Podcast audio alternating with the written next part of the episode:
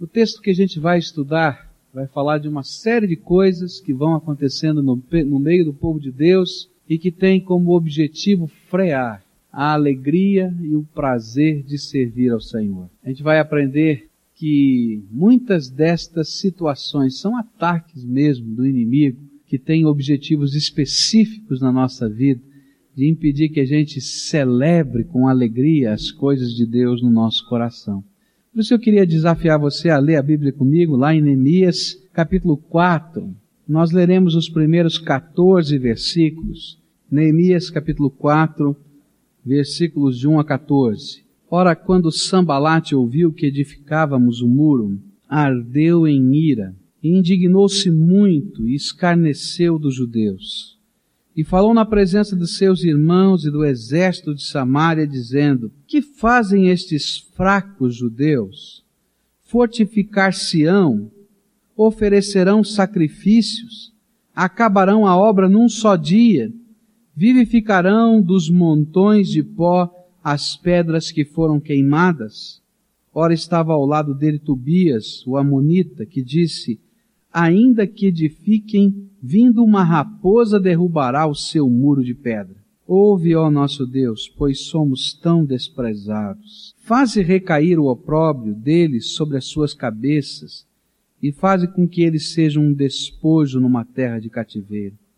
Não cubras a sua iniquidade, não se risque diante de ti o seu pecado, pois que te provocaram a ira na presença dos edificadores. E assim edificamos o muro, e todo o muro se completou até a metade da sua altura, porque o coração do povo se inclinava a trabalhar. Mas ouvindo Sambalate e Tobias e os arábios, os amonitas e os asdoditas, que ia avante a reparação dos muros de Jerusalém, e que já as brechas se começavam a fechar, iraram-se sobremodo, e coligaram-se todos para virem guerrear contra Jerusalém e fazer confusão ali.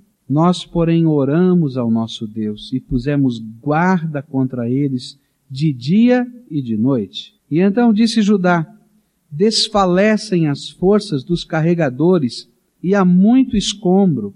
Não poderemos edificar o muro.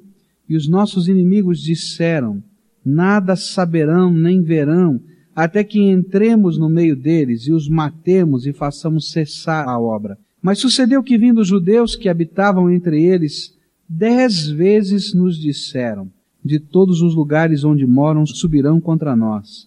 Pelo que nos lugares baixos, por detrás do muro e nos lugares abertos, dispus o povo segundo as suas famílias, com as suas espadas, com as suas lanças e com os seus arcos. Olhei, levantei-me e disse aos nobres, aos magistrados e ao resto do povo, não os temais, Lembrai-vos do Senhor, grande e temível, e pelejai por vossos irmãos, vossos filhos, vossas filhas, vossas mulheres e vossas casas.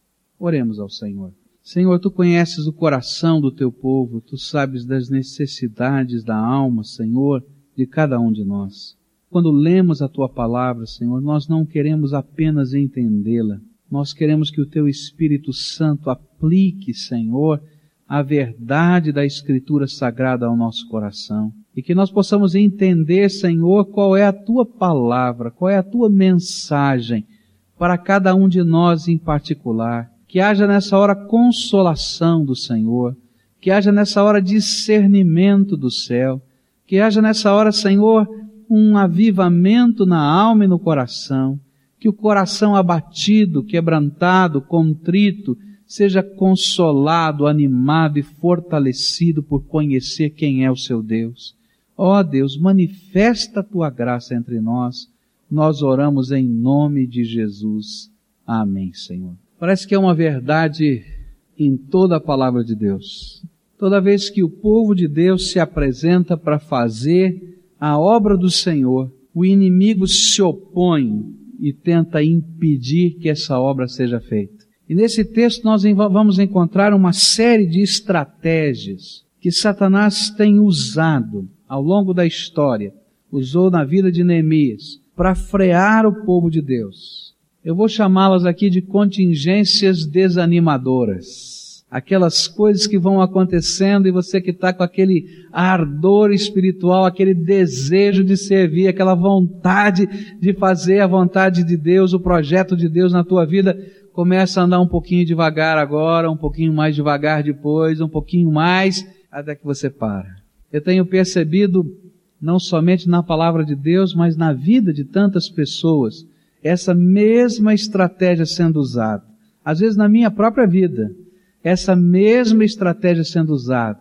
E às vezes a gente não se apercebe disso e cai na tentação de desanimar na fé, na esperança, na oração, no trabalho do Senhor, por não discernir o que está acontecendo. Quais são então essas estratégias que o inimigo usou na vida de Neemias e na vida do povo de Deus? Eles tinham uma grande obra a fazer eles tinham que reconstruir os muros da cidade. Já há alguns anos eles tinham chegado naquele lugar, já há alguns anos eles já estavam se instalando naquela terra, mas aquela terra ainda não tinha identidade nacional. E levantar os muros da cidade era muito mais do que fazer uma construção.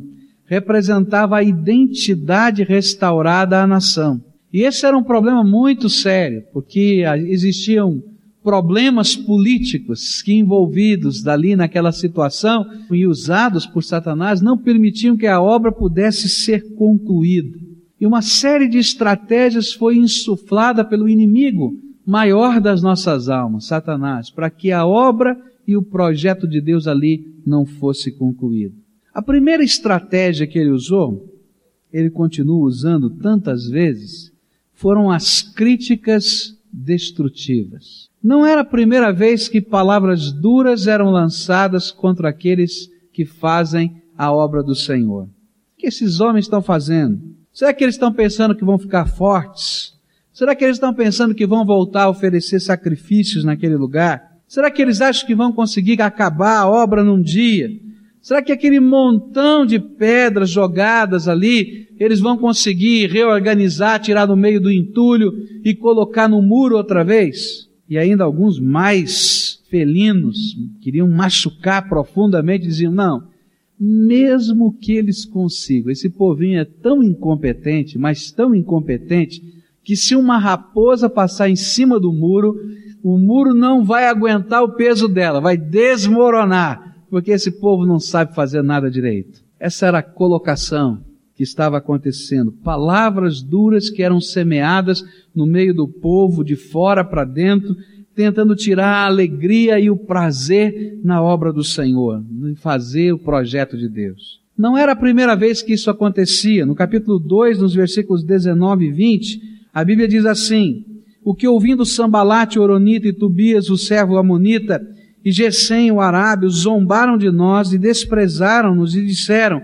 o que é isso que fazeis? Quereis rebelar-vos contra o rei?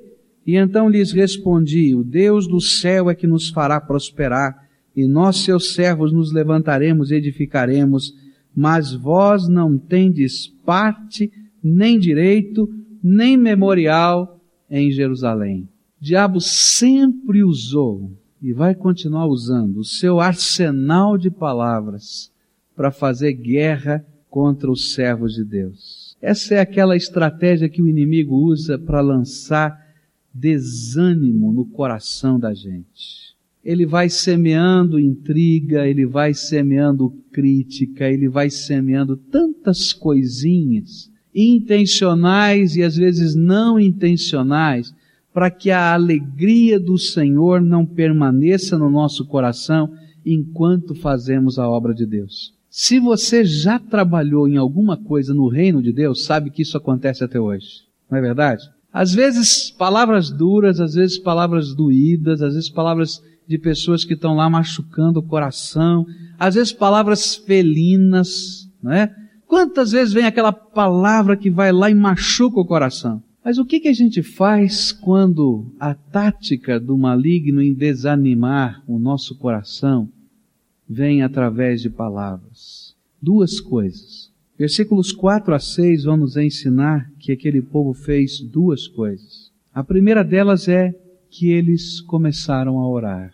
A coisa triste que às vezes acontece no meio do povo de Deus é que nós não entendemos que muito do que está acontecendo é uma batalha espiritual e que precisa ser discernido espiritualmente e vencido espiritualmente. E às vezes a gente cai na armadilha de Satanás que essa é uma batalha humana, que a nossa luta é contra o irmão fulano, o irmão Beltrano, contra a, a, a organização A, a organização B, a pessoa, a liderança X ou Y.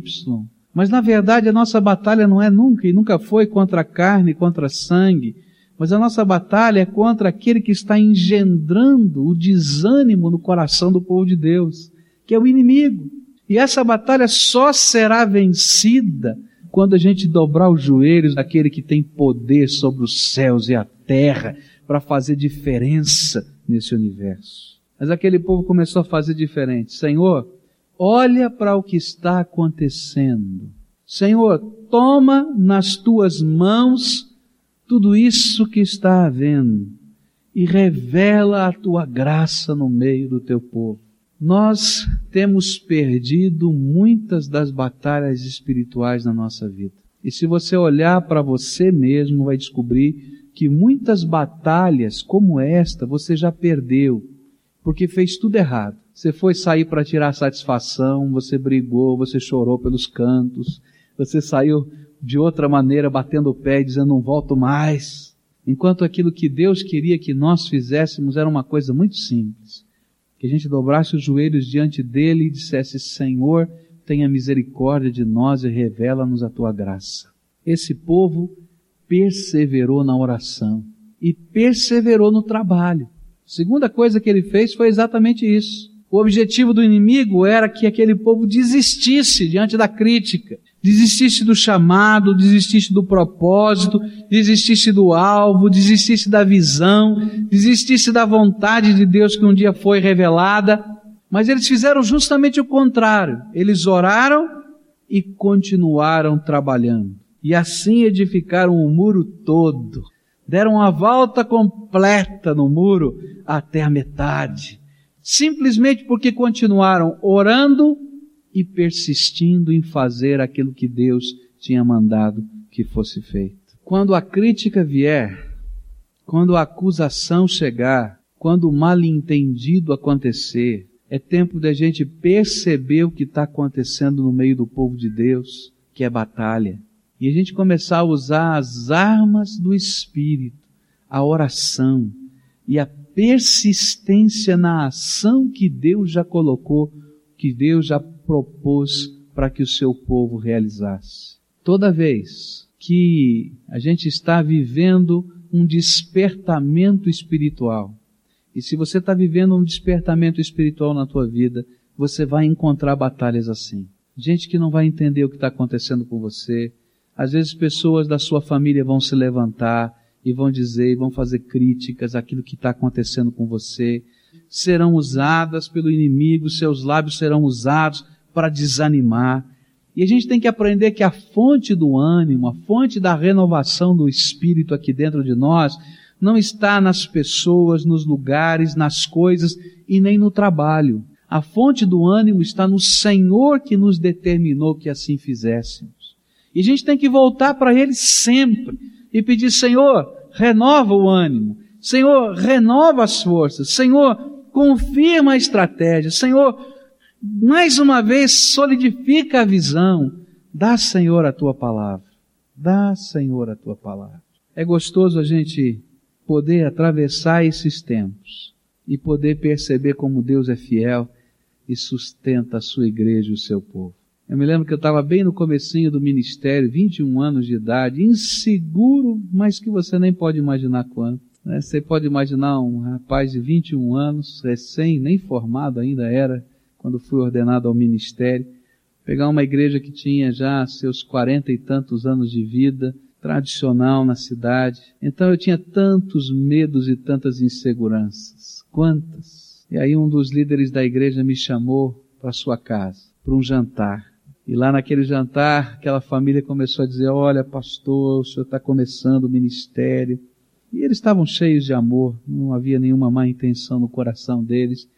Mas olha, nós sentimos que esse estilo que o senhor tem de fazer não é bom por causa disso, por causa daquilo. O senhor tem que mudar nisso, mudar naquilo, mudar naquilo outro. Quando eles terminaram de falar, eu disse assim: não sobrou nada de bom na minha vida. Eu olhei e disse assim: tudo que eu estou fazendo está errado. Meu Deus do céu. Me deu uma vontade de sumir que os irmãos não podem nem imaginar. Tivesse um jeito de eu entrar debaixo da cama deles e me cobrir, eu ia fazer isso. Porque eles não sobrou nada de bom aqui. E eu fiquei tão confuso e perdido. Foi uma das épocas que eu, que eu disse, ah, eu, eu não, não sei se eu estou no lugar certo. Será, Senhor, que é isso mesmo? Devia ter começado diferente. E aí fui orar. E como chorei na presença de Deus. E como busquei de Deus sabedoria, discernimento. E o Senhor, um dia, em oração, falou ao meu coração, disse assim, o que você tem feito, tem feito porque eu te mandei. Continua a fazer do jeito que eu te mandei. E eu continuei fazendo do jeito que eu entendia que Deus mandava que eu fizesse. Passou algum tempo, mais de ano, e eu recebi um outro convite para jantar. E eu fiquei, e agora? O que é que vai acontecer nesse jantar? No primeiro foi violenta a coisa. Aí então aquela família muito querida, muito preciosa no Senhor, disse: Olha, pastor, nós queremos agradecer a Deus junto com você porque o irmão não ouviu nada do que a gente falou. E que bênção Deus está fazendo no meio da gente hoje. A gente tem que aprender aí na fonte do nosso ânimo, que é o Senhor. O que é que Deus tem falado ao teu coração? Às vezes a gente é tentado pelo inimigo para imaginar de que nada do que a gente fez ou está fazendo presta. Ele coloca um sentimento da gente de inferioridade, de incompetência. E de fato a gente é incompetente para fazer as coisas de Deus. Se não for a graça de Deus, a gente está perdido.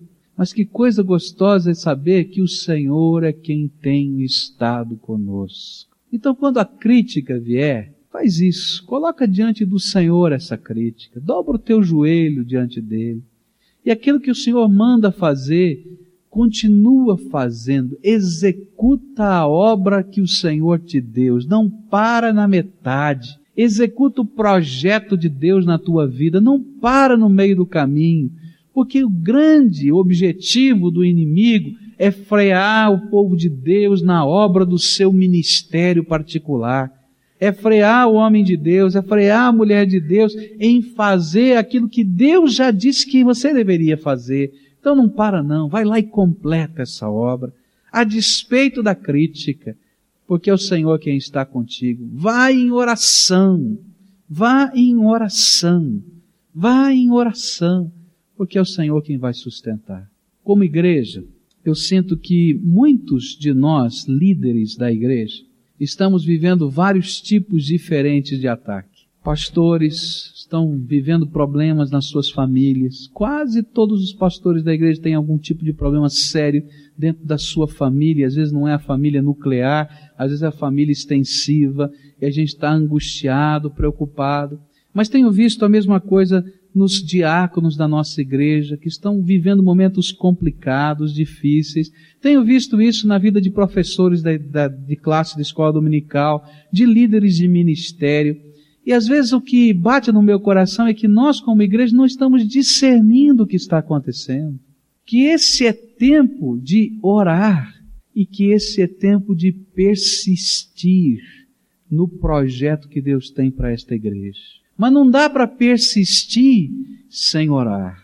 A gente tem que trabalhar essas duas coisas. Porque Deus quer que nós completemos esta obra. Mas Ele sabe que virão oposições, problemas, dificuldades e que nós precisamos das armas espirituais da graça de Deus na nossa vida. A segunda estratégia que o inimigo lançou contra esse povo para tentar frear, primeiro foi a crítica foi a palavra, foi o boato que estava ali no meio do povo de Deus, semeado pelo inimigo. Mas a segunda coisa que aparece aqui é um projeto de Satanás incrível. Versículo 8 diz assim: E coligaram-se todos para virem guerrear contra Jerusalém e fazer confusão. O que está dizendo é que os inimigos se uniram e como não podiam fazer uma guerra aberta contra Jerusalém, pois a obra era autorizada pelo rei Artaxerxes, eles optaram pela infiltração terrorista. O que eles queriam fazer era confusão no meio do povo de Deus, para que eles parassem a obra.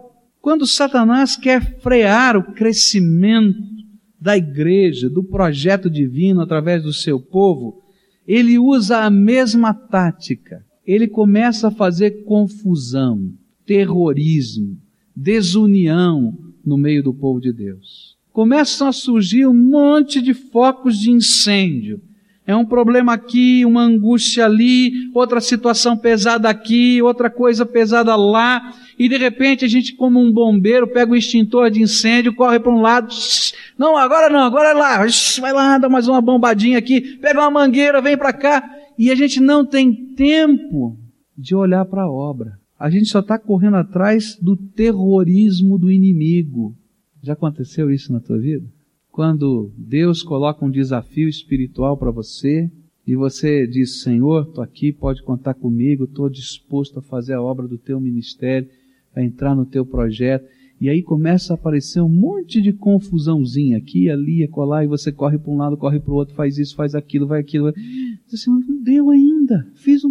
Você olha e fala assim: faz três meses que eu votei isso no meu coração ainda não deu certo. Quatro, seis, um ano, até que você esquece o que você determinou um dia, em nome do Senhor Jesus, consagrar a fazer para a obra do Senhor. Já aconteceu com você?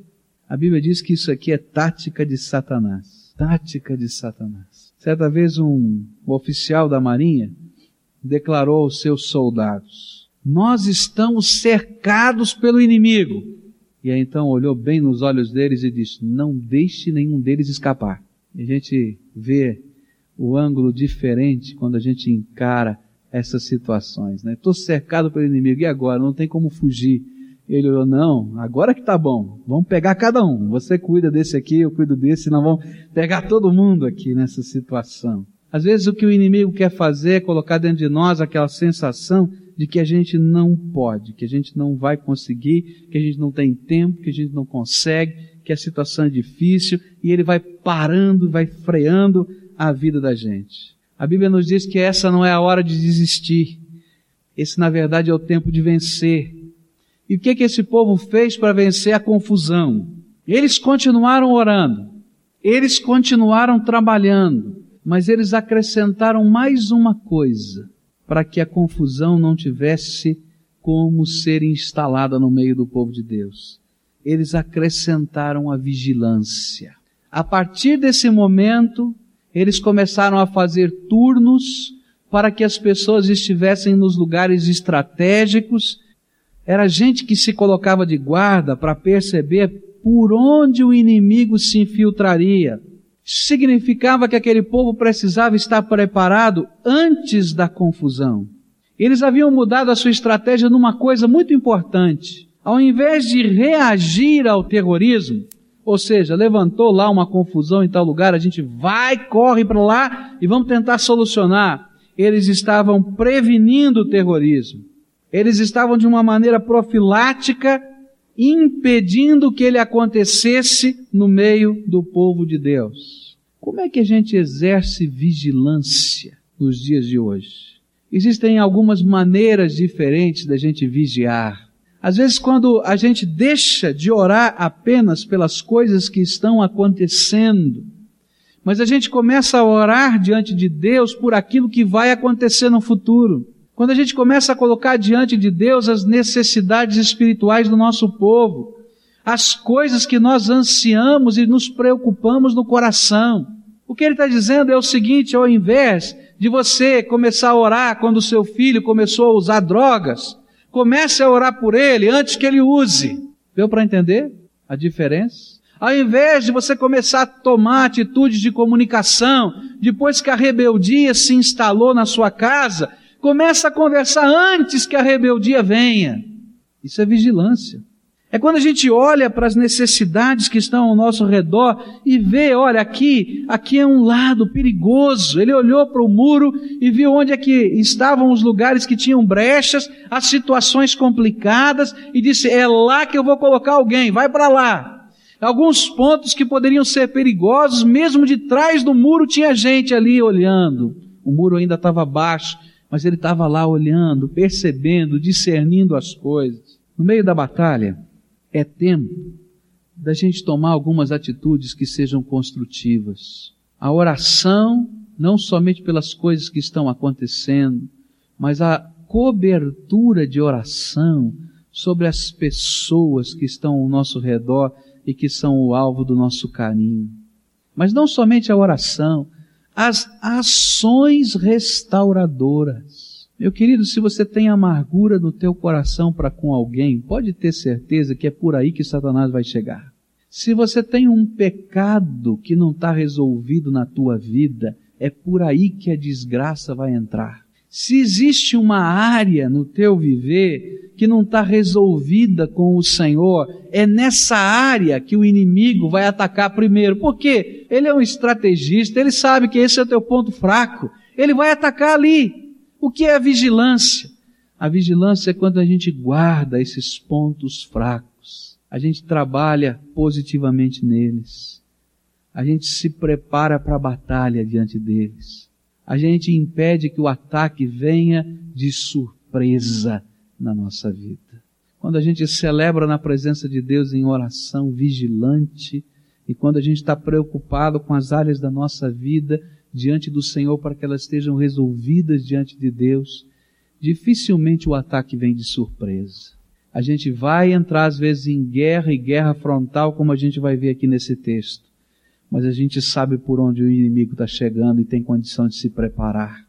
O que eu sinto é que nós não somos vigilantes. Nós somos muito mais o povo que sabe usar muito bem o extintor de incêndio do que aquele que é capaz de preparar-se para que o incêndio não aconteça. A gente é o povo bem treinado de correr atrás do prejuízo, mas não somos o povo que constrói a sua vida de tal maneira que o prejuízo não nos pegue de surpresa. O que a palavra de Deus está dizendo a nós, enquanto famílias, nós precisamos ser vigilantes. Existem coisas dentro da nossa família que Deus quer mexer e que a gente tem que abrir os olhos antes que o incêndio venha. Marido e mulher, se a vida de vocês não está boa, se, se existem coisas que não estão resolvidas, já passou o tempo de vocês começarem a acertar. Vigilância é isso. É perceber essas áreas e dizer, vamos investir nessa área da nossa vida. A tentação que a gente sofre é fazer de conta que não está nada acontecendo. E de repente surge um problema lá na frente a gente diz, como foi que isso aconteceu? Mas esse problema já se inaugurou um ano, dois, três anos lá atrás. Tua fé está oscilando, Provavelmente você vai ter a tentação de receber um grande tombo na tua vida. Mas olha quais são as áreas que estão gerando essa oscilação no teu coração. E vigilantemente começa a trabalhar agora, para que você não leve o susto amanhã. Existe pecado aí no teu coração que não está acertado. Aquelas coisas que são realmente quase uma escravidão que precisa ser liberta. Então não se conforme com isso, porque a palavra de Deus diz que é para a gente não se conformar. O crente tem que ser um inconformado com o mundo, mas um constante, uma pessoa que vive uma constante renovação no espírito todos os dias. Romanos 2, 12, 2 vai dizer isso. Isso é vigilância. É quando a gente começa a tomar atitudes preventivas na vida da gente. Eles continuaram orando, eles continuaram trabalhando, mas agora eles começaram a vigiar. E você reparou quanto tempo eles vigiavam? Você já viu o que, a Bíblia vai dizer que eles faziam aqui? Versículo 9. Nós, porém, oramos ao nosso Deus e fizeram o quê? Puseram guarda quanto tempo? Dia e noite, 24 horas por dia. 24 horas por dia. Eu tenho saudade do relógio de oração aqui nessa igreja. 24 horas no ar na presença do Senhor. O povo de Deus se revezando em turnos, como, como eles faziam. vigiava e orava na presença do Senhor. Terceira coisa que esse texto me mostra, de estratégia do inimigo, está no versículo 10. E então disse Judá: Desfalecem as forças dos carregadores, e há muito escombro, e não poderemos edificar um muro. Agora o inimigo começou a trabalhar dentro. Até agora ele estava trabalhando fora. Era a crítica que vinha de fora. Era o ataque que podia chegar de surpresa. Mas agora ele começa a trabalhar dentro. E ele começou a trabalhar dentro com uma coisa: o sentimento do impossível. O sentimento do impossível começou a tomar o coração do povo. Ah, essa é uma obra tão grande. Olha a quantidade de entulho que tem para tirar. E aí os carregadores que estavam carregando as pedras diziam: Sabe quando a gente vai terminar esse trabalho? Vai terminar nunca. Isso aqui é um sonho, um sonho de utopia, não tem jeito. Não é possível a gente vencer esse negócio. E olha só, a gente não pode, a gente não tem condições, nós somos um povo fraquinho, nós somos um povo pobre. Sabe, é muita coisa para nós. Esse é um sonho muito grande, não dá. É difícil demais. E você já pensou? O inimigo está aí toda hora, qualquer hora ele pode invadir, a gente não está nem preparado muito bem para isso. A gente não vai conseguir, a gente não vai conseguir. E lá dentro do coração, esse sentimento do impossível estava ali para destruir o povo de Deus. Para mim, essa foi a batalha mais perigosa que eles estavam vivendo foi a mesma batalha que o povo viveu no deserto e perdeu. Você lembra? O sentimento do impossível. Eles chegaram na beiradinha da terra prometida, mandaram os doze espiões. Dois deles voltaram exuberando fé e dizendo: Deus já nos deu. O temor do Senhor se espalhou no meio desse povo. Essa terra já é nossa. Mas dez deles voltaram chorando, dizendo: Não dá é muita areia para o meu caminhãozinho, não tenho condição.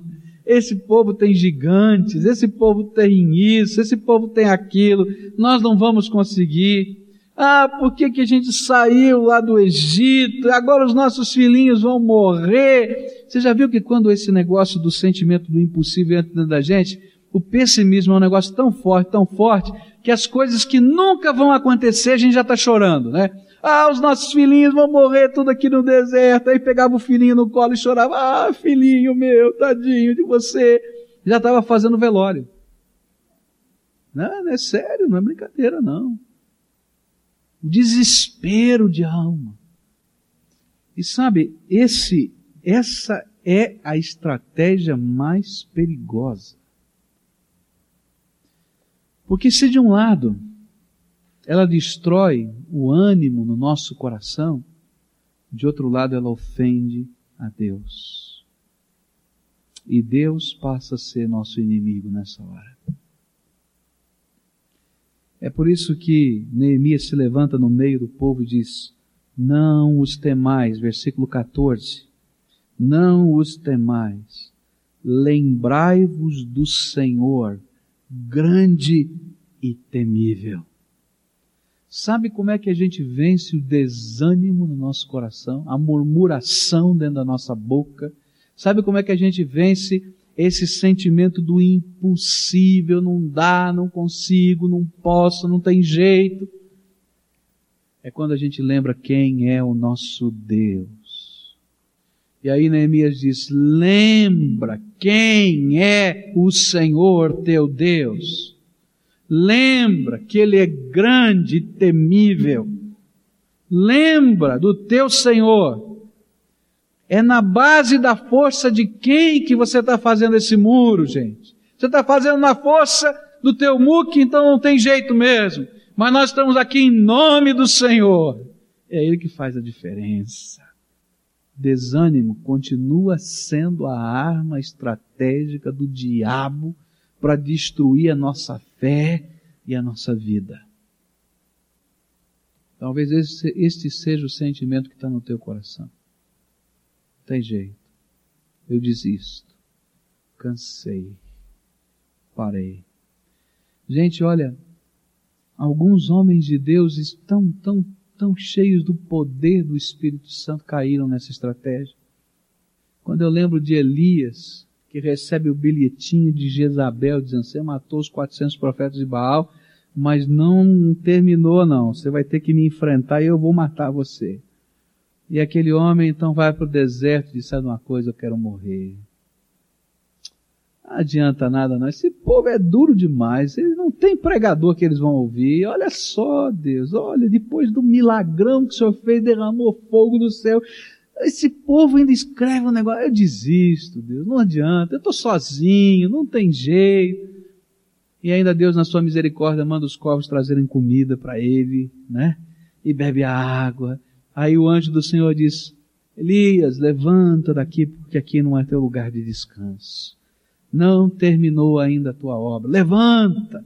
Ele levanta, segue mais um pouco, vai se esconder na caverna e diz, agora eu quero morrer. Tá escurinho aqui, tá bom, tá ótimo aqui, eu não quero sair mais daqui, vou morrer aqui. E o Senhor vai falando com ele de tantos modos diferentes até que aquele silêncio vem e ele ouve a voz do Senhor no meio do silêncio e diz: O que é que você está fazendo aí, Elias? Sai para fora da caverna. Aqui não é teu lugar de descanso. Larga a mão disso. Tua obra não acabou. Você não está sozinho. Tem mais sete mil que eu separei para mim, que estão comigo. E é por causa deles que essa obra não pode parar. Querido, além de orar, além de persistir, além de vigiar, não se esqueça nunca quem é o seu Deus. Quem é o teu Senhor. Quando o diabo lançar essa cortina escura diante de você, dizendo nada vale a pena, não presta para nada, está jogado fora, lembra quem é o teu Senhor. Lembra quem é o teu Senhor. Lembra quem é o teu Senhor. Não deixe Satanás vencer no seu coração. Porque essa batalha destrói. A última coisa. Quando ele não consegue derrotar através das palavras. Quando ele não consegue derrotar através do terrorismo quando ele não consegue derrotar através do desânimo, então ele ataca. Ele sabe que tem que vir para uma batalha frontal. E a ideia era ainda, versículos de 11 até 23, nós vamos invadir de surpresa. E os nossos inimigos disseram: Nada saberão nem verão, até que entremos no meio deles e os matemos e façamos cessar a obra. O objetivo é cessar a obra. Vamos invadir de surpresa e destruir, impedindo a sua obra. Eles tentaram dez vezes, dez vezes, e nunca conseguiram. Por quê? Primeiro, por causa dos espiões.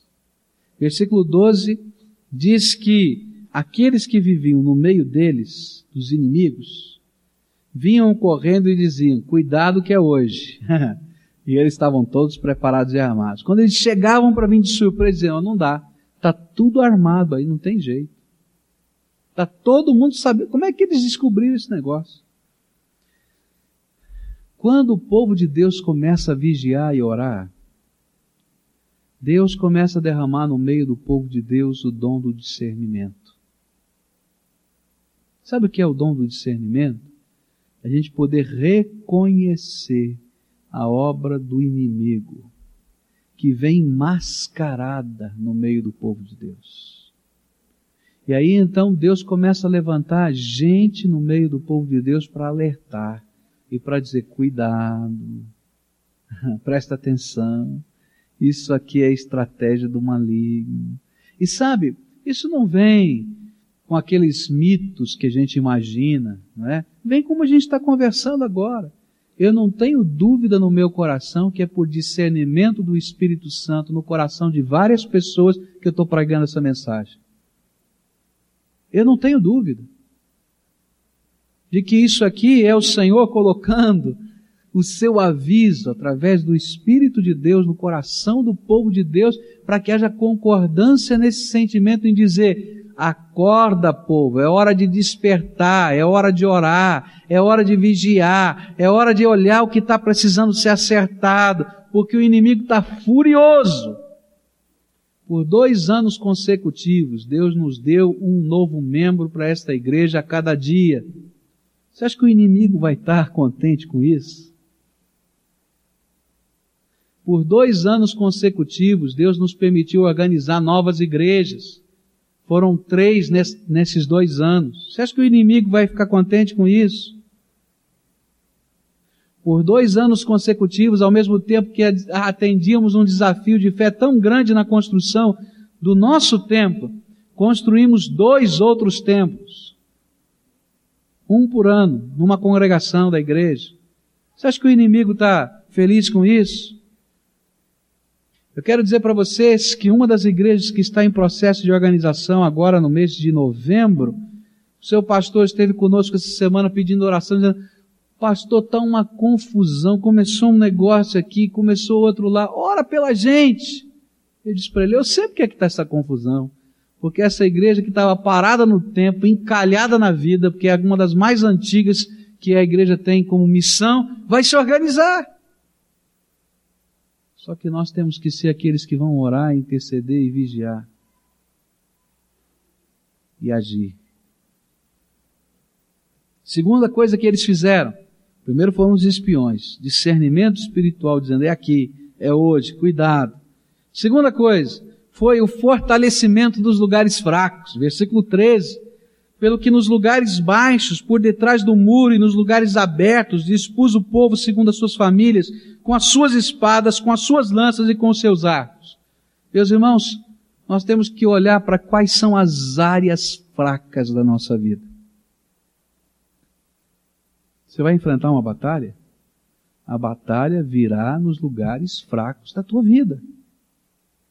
Então olha para a tua vida. A tua vida de oração é forte.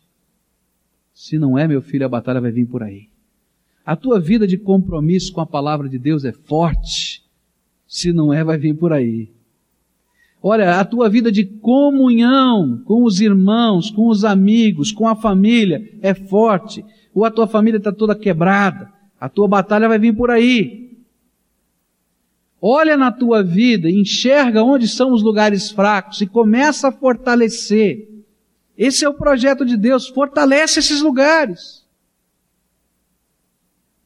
Como igreja, nós temos que olhar onde são os lugares fracos da nossa comunhão, os lugares fracos da nossa ação, e temos que investir, trabalhar para fortalecer esses lugares. Terceira coisa, ele usou uma estratégia de mobilização do povo versículo 14, depois daquele discurso que ele faz, onde está dizendo, lembra do Senhor, ele vai dizer, pelejai. Ele está dizendo para todo mundo, pelejai por vossos irmãos, vossos filhos, vossas filhas, vossas mulheres e vossas casas. A luta é por nós e pelos nossos. Quando você entra na guerra espiritual, meu querido, você não está ganhando nada para o reino. Porque Deus, na sua glória, já disse que Ele vai instalar esse reino aqui na terra de um jeito ou de outro. Quer saber de uma coisa? Não vai depender da minha ação ou da tua ação para que esse reino seja instalado, porque Deus vai fazer segundo a sua promessa. Ele é soberano. Agora, quando eu perco essa batalha, quem sofre sou eu.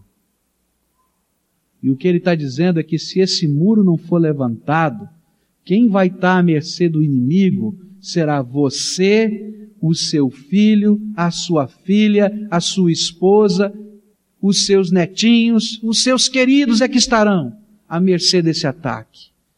Então, quando você entrar nessa guerra espiritual, entenda que você está lutando junto com o Senhor no projeto dele. mas que você está lutando é por você. E aí ele está dizendo: essa é uma batalha de todo o povo de Deus. Se a gente quer vencer essa batalha, eu preciso que todo o povo de Deus, toda a igreja do Senhor Jesus, seja despertada. Todo o povo de Deus precisa entender esse contexto e entrar nesse projeto. A última coisa que ele fez foi instituir uma trombeta. Versículos 19 e 20 vão dizer que grande e extensa é a obra, e nós estamos separados no muro, longe uns dos outros. Isso parece uma coisa tão viva hoje, né? grande e extensa é a obra, e nós estamos separados nessa obra de Deus uns dos outros, porque você está na tua casa, no bairro da Água Verde, o outro está lá no Champanhar, o outro está lá no Boqueirão, não é isso mesmo? O outro está lá em Campina Grande da Siqueira, o outro está lá, aí está espalhado, não é assim? E aí, o que, que acontece? A batalha está acontecendo. Em qualquer lugar em que ouvirdes o som da trombeta, ali vos ajuntareis conosco, e o nosso Deus pelejará por nós. Ele diz o seguinte, meu querido, nós estamos todos espalhados, mas nós estamos preparados. Então, quando tocar o som da trombeta, corre todo mundo, para que ninguém lute sozinho. E ele estava falando de que nessa batalha nós temos que ser unidos, uns pelos outros, em ação e em oração. Uma das coisas que não está ainda funcionando muito bem é a rede de intercessão aqui da igreja. Nós precisamos reorganizá-la. Porque é isso. Já pensou que coisa boa a hora que você está enfrentando uma luta espiritual, você pegar um telefone e ligar para essa, para alguém da rede e saber que soou a trombeta. E você está lá, na batalha mas sabe que tem um exército de Deus junto com você nessa batalha? Nós precisamos fortalecer o laço da comunhão. Se você só frequenta os cultos de domingo aqui nessa igreja, de manhã ou de noite, você entra e sai, você não conhece ninguém da igreja, olha, você não fortaleceu os laços de comunhão. Os laços de comunhão não se fortalecem apenas no culto público. Eu queria desafiar você a estar aqui na escola bíblica dominical, a conhecer as pessoas da sua classe, a você entrar num dos grupos de oração e intercessão no meio da semana que acontecem na vida da igreja, a participar de uma das organizações, talvez, ou uma coisa ou outra, um, uma das organizações da igreja, ou União Feminina, ou o trabalho do Promise Keeper dos homens da igreja, ou um outro trabalho qualquer. Porque é nesse pequeno grupo que a gente sente qual é a unidade do nosso batalhão. Não é assim no exército? A gente sabe que a gente faz parte do exército brasileiro, mas você tem uma unidade, não tem? Você tem uma arma, não tem? Você tem um lugar onde você tem uma base, tem alguém que está sob a sua liderança, que está cuidando de você. E a gente precisa fortalecer a nossa comunhão, porque a batalha está aí, gente está acontecendo, você está vivendo na tua vida e nós precisamos dos recursos do Senhor para ganhá-la. Mas vamos orar a Deus, entregar essa palavra diante do Senhor e pedir a Ele que ela não fique, não passe sobre a nossa cabeça, mas que ela gere algum tipo de atitude na minha vida e na tua vida. Se você quiser fazer parte dos sentinelas de oração dessa igreja, aquele povo que recebe os pedidos de intercessão e que ora durante a semana na sua casa. Alguns deles se levantam aqui no meio do culto para ficar em pé e orar durante o culto e pedir que Deus esteja derramando graça. São esses aqueles que compõem a rede de intercessão da igreja. Se você quiser fazer parte desse ministério, então você vai escrever o seu nome, um meio de contato, endereço, telefone, colocar aqui no gasofilácio, não saia sem fazer isso e a gente vai organizar melhor isso e vamos trabalhar, porque é tempo de a gente tomar atitudes sérias, fortalecendo a comunhão e a vida da igreja, para que nós possamos ser vitoriosos. Dez tentativas e nenhum ataque de sucesso, porque o Senhor esteve com eles. Mas se eles não tivessem feito, o ataque viria com certeza e seria destruidor. Vamos orar ao Senhor. Vamos ficar em pé e vamos orar ao Senhor. Querido Senhor, eis aí o teu povo. Nós que somos teu povo, Senhor, ouvimos a tua voz e temos convicção plena de que o teu Espírito Santo está se manifestando no meio do teu povo. E nesta hora, Senhor, eu quero te pedir, Senhor, que os nossos olhos sejam abertos para podermos discernir as coisas do teu Espírito na nossa vida, para que possamos entender algumas das batalhas que estamos enfrentando e quero te pedir, Senhor, que esta visão se amplie também para os recursos da tua graça que o Senhor tem e que o Senhor quer que estejamos usando.